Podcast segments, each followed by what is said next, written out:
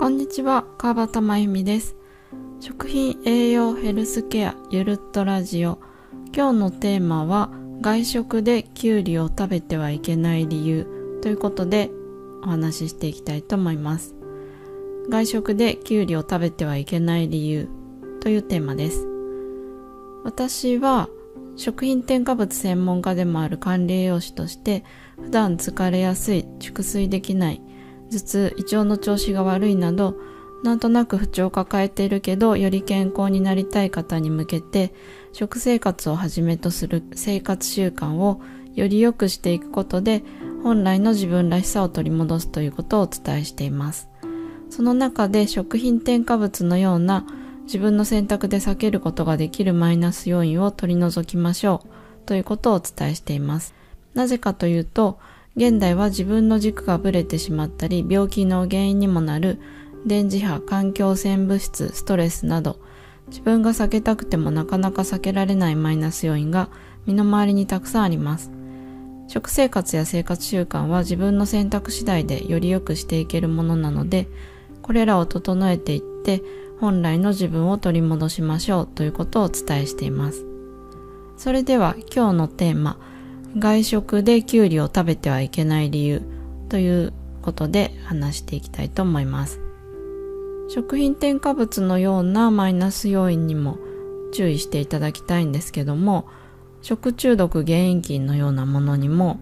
本当に注意していただきたいなと思っていてこの話をしたいと思います。で2014年の7月26日に開催された静岡県の安倍川花火大会っていうのがあったんですけどもその花火大会で冷やしきゅうりっていうもので食中毒が、まあ、かなり大きな食中毒が起きてしまったんですよね。で、まあ、2014年ですけども結構この患者さんの人数も510人といたらしくってで入院された方も114人いたということで地元の食中毒としては結構有名になって、まあ、全国的にも多分ニュースになっていたのでご存知の方もいらっしゃるかと思うんですけどもこの、まあ、冷やしきゅうりっていうものでこんなに大きな食中毒になっちゃったっていうことで、まあ、すごく問題になったんですよね。で、私は食品事業者さんですとか、福祉施設とか病院さんとかにも、あの、衛生管理とかを教えてる立場でもあるので、この大きな食中毒っていうのもかなり注目したんですけども、で、まあ、O157 による食中毒ってことだったんですけども、多分それまで皆さんの認識では結構前に出た食中毒の事件があってで75度1分以上加熱っていうことを覚えているというか知ってる方も多いのではないでしょうか。確かハンバーグで、まあ、牛肉の O157 の食中毒で75度1分以上加熱しないとこの O157 は死んでくれないということで、まあ、この75度1分っていうキーワードを結構くさんの人が覚えたと思います。で、この O157 の食中毒がその冷やしきゅうりで起きてしまったんですけども、その O157 っていうのはどんな菌かというとですね、もともと牛の腸管に割といる、お腹の中の腸ですけど、腸管に割といるもので、で、畜産由来の堆肥を使って栽培される場合栽培されるような食べ物の場合野菜とかの場合はこの O157 に汚染されている可能性があるっていうふうに、まあ、まず考えて、まあ、汚染されてないのももちろんあるんですけどもこの牛の、まあ、堆肥を使って栽培される場合は汚染されている可能性があるっていうふうに考えて調理をしていくんですけどもでこの O157 っていうのはたった6粒で感染が成立するっていう、まあ、すごく強力な菌なんですよね。で他の食中毒原因菌が食品の 1g に対して10万個ぐらいの菌数があると感染が成立するっていうのに対してみても相当感染力が強いものです。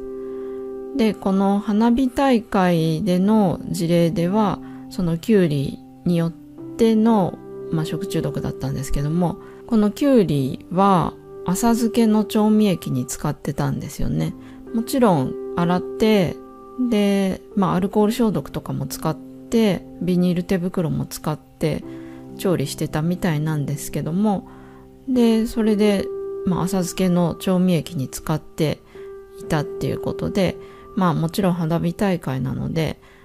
まあ暑い中温度が上がっていく状況である程度の長い時間ずっと、まあ、キュウリが入っていたっていう状態の調味料がまあ、菌の培養液状態だったとも言われているんですよね。まあ、県でいろいろ調べた中で、キュウリにこの O157 がついていたのか、調理従事者の方の手についていた O157 が原因だったのかみたいなことが、まあ、詳しくは分かっていないという感じで結論付けられてはいるんですけどもそれでもまあ O157 っていうのはそのキュウリ自体にもいる可能性があるっていうことでとても注意が必要なものなんですよね。であの先ほど言ったように75度1分以上の加熱で O157 が死んでくれるんですけどもでもキュウリって普通は加熱しないで食べる場合が多いですよね。なのでこの加熱しないで食べる場合は本当に洗い流して落とすしかないんですよね。だからしっかり洗うっていうのがすごい重要なんですよね。生で食べる場合は。私は病院福祉施設とか大量調理のお弁当とか食品会社さんに、まあ、調理コンサルとか衛生管理のアドバイスとかもしている中でで大きな調理現場調理の工場みたいなところに行くことがまあまああるんですけどもでそういう時にきゅうりって普通に手で洗うだけだとなかなか菌が取れにくいんですよね。なんかあのボツボツがあるじゃないですか。あのボツボツの影響もあってなかなか菌が取れにくいんですよね。でまあその大量調理現場ではどうしてるかというとあのきゅうり専用の洗浄機があったりします。大きな工場だとですけども。もちろん小さな工場とかはないですけども。大きな工場だときゅうり専用の洗浄機があって泡洗浄で洗浄機で洗うんですよね。っていう風にしないと菌がなかなか取れにくいものなんですよね。なので、まあ、そういうのも知ってる私からして、まあ、きゅうりを洗うのがすごい大変で菌がちゃんと落ちているかも心配ってことでさらに加熱してなくって食べるっていうものだとすると本当に外食ではきゅうりをとりあえず食べないでおいた方がいいんじゃないかなと思います。